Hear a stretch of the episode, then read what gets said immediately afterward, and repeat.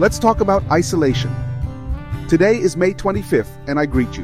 Pastor Carlos Ballestero from Ghana in Africa. As every day I pray to the Lord to put in us a pure heart and his presence never ever go away from us. In Romans chapter 12 verse 5 we read in God speaks today. We too, although we are many, we form a single body in Christ and we are united to each other as members of the same body. Today I want to recommend you to read and meditate in Romans chapter 12 verse 3 to 8. Isolation is one of the most cruel and effective strategies of Satan to weaken Christians. Isolation is a weapon that Satan uses to separate a sheep from the flock of Christ and devour it. Like a roaring lion, he looks for those who are alone and vulnerable as it says in 1 Peter 5.8. To protect us from this tactic, we must be alert and aware of the signs of isolation in our lives. First, it is essential to maintain a close relationship with God through prayer and reading the Word, communion with God, as Ephesians 6, 10, and 11 tells us, strengthens us and helps us discern the tactics of the enemy. Second, we must actively participate in the life of our local church attending services.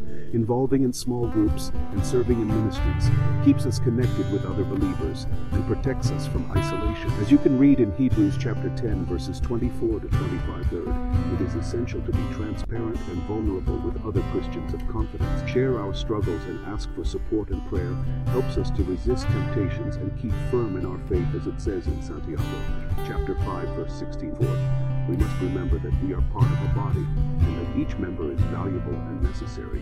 As we read in 1 Corinthians 12, we cannot face Christian life alone. We need our brothers and sisters isolation is a demonic strategy that we must actively fight by keeping us connected with God and other believers.